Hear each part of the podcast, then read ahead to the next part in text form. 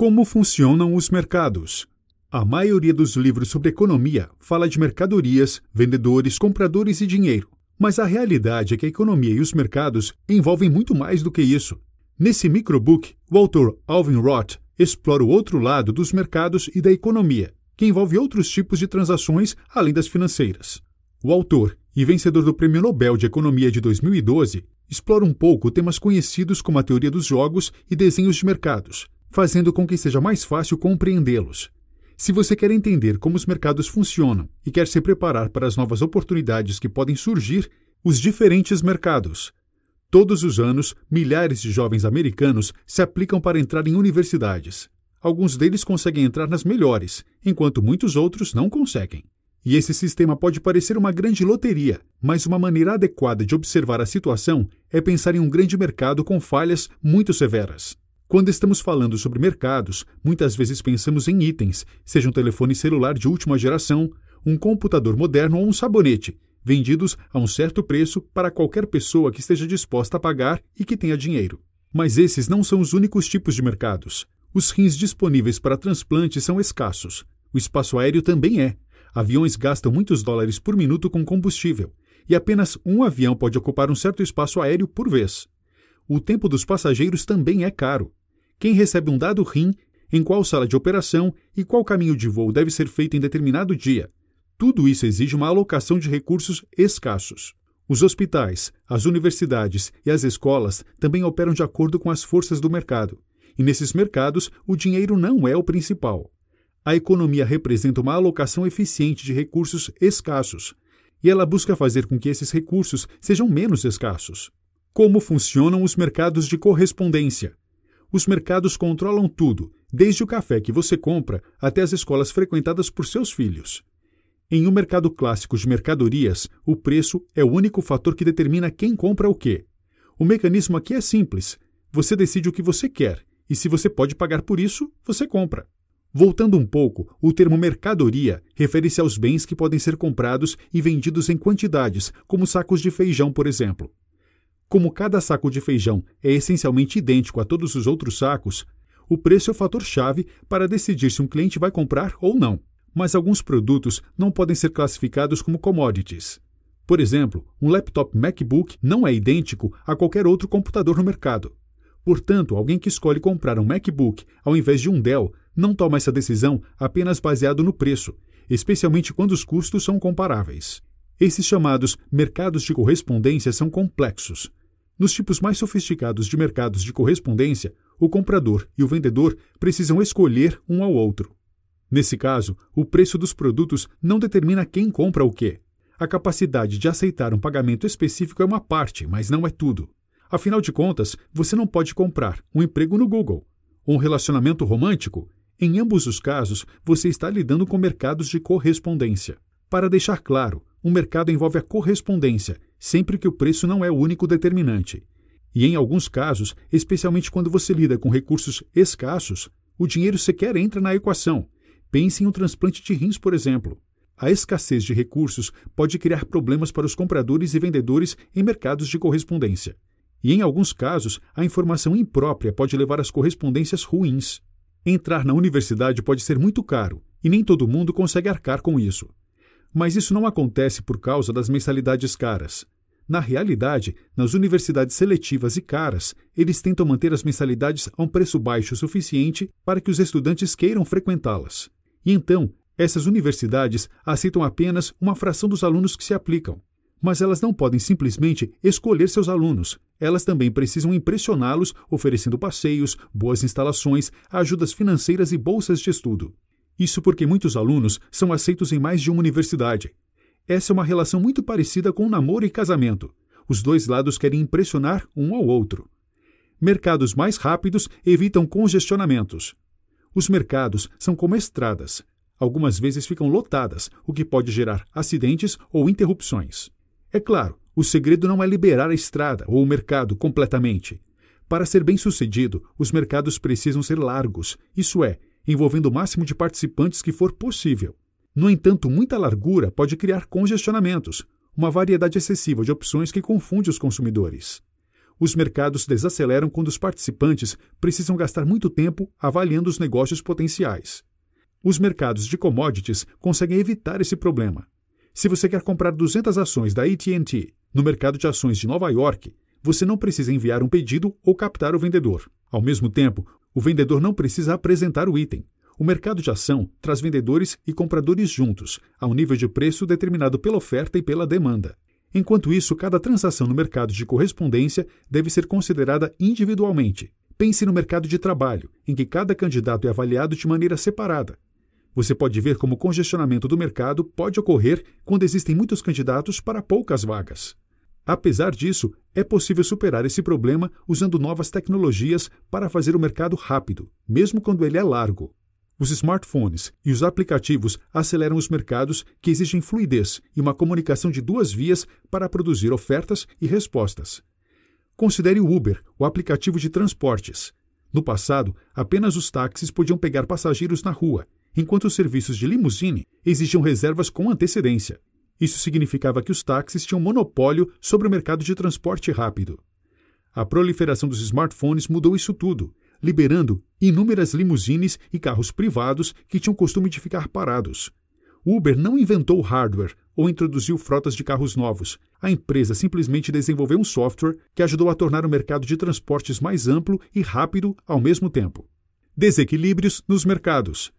A maioria de nós acredita que os mercados são abertos e justos. Mesmo assim, algumas pessoas tentam se aproveitar do sistema, o que pode levar a mercados desequilibrados. Em mercados desequilibrados, ambos os compradores e vendedores são privados da informação que precisam para tomar as melhores decisões. Por exemplo, nos Estados Unidos, a maioria dos novos advogados em grandes empresas foi contratada como associados de verão, cerca de dois anos antes de terminar a faculdade de direito. Estudantes de direito recebem ofertas relâmpago de empresas, ofertas do tipo pegar ou largar, disponíveis por um período de tempo limitado. Fazer esse tipo de pressão acaba com a competição pelos melhores candidatos entre os escritórios de advocacia, já que pode diluir a quantidade de bons futuros advogados no mercado. Além disso, os participantes acham difícil resistir à tomada de decisão antecipada. Eles percebem que, se quiserem esperar para tomar uma decisão, provavelmente perderão para as pessoas que não querem esperar. Esse é um sistema defeituoso por duas razões. Primeiro, os escritórios fazem ofertas sem terem informações sobre o desempenho do candidato nos últimos dois anos da faculdade.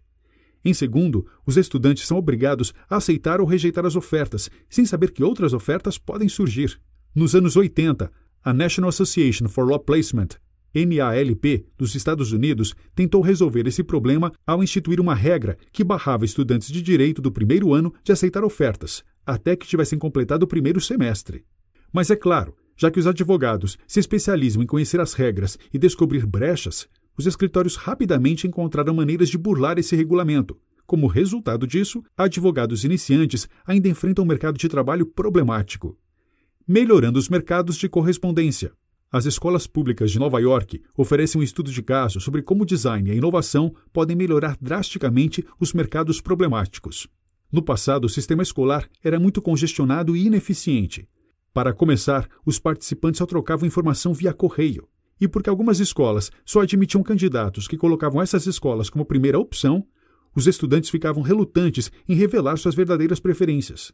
Para piorar a história, algumas escolas se recusavam a dar informações, negando lugares a certos alunos para manter os lugares vagos para seus candidatos preferidos. De maneira similar, alguns pais aprenderam que suplicar diretamente para os diretores das escolas poderia garantir um lugar para seus filhos, contornando o sistema corrupto. Esses fatores produziram um mercado paralelo, governado pelos caos e congestionamento. Muitos estudantes lutaram para entrar em suas escolas preferidas, e os currículos das escolas eram sempre determinados no último instante, antes do início do ano escolar. Mas em 2003, o Departamento de Educação pediu ajuda então, desenvolveram um sistema computadorizado de compensação. Era basicamente um mercado eletrônico e centralizado, que usava um algoritmo para organizar os estudantes nas escolas, baseado nos interesses de todos os participantes, os estudantes, os pais e as escolas. Esse algoritmo garantia que ambos, estudantes e escolas, tivessem maior probabilidade de conseguir seus resultados desejados, se fossem verdadeiros sobre suas preferências e rankings. Então, se um estudante não foi aceito em sua escola de primeira escolha, as chances de ele ser aceito em sua segunda escolha não seriam acidentais. Comparando com o sistema original, em que certas escolas só queriam aceitar alunos que as colocassem como primeira escolha, esse sistema era excelente. Como acabar com os congestionamentos? Vimos como melhorar o fluxo de informação pode melhorar os mercados, mas existe uma dificuldade com isso. Muita informação cria novos problemas. Esse é o paradoxo do projeto do mercado.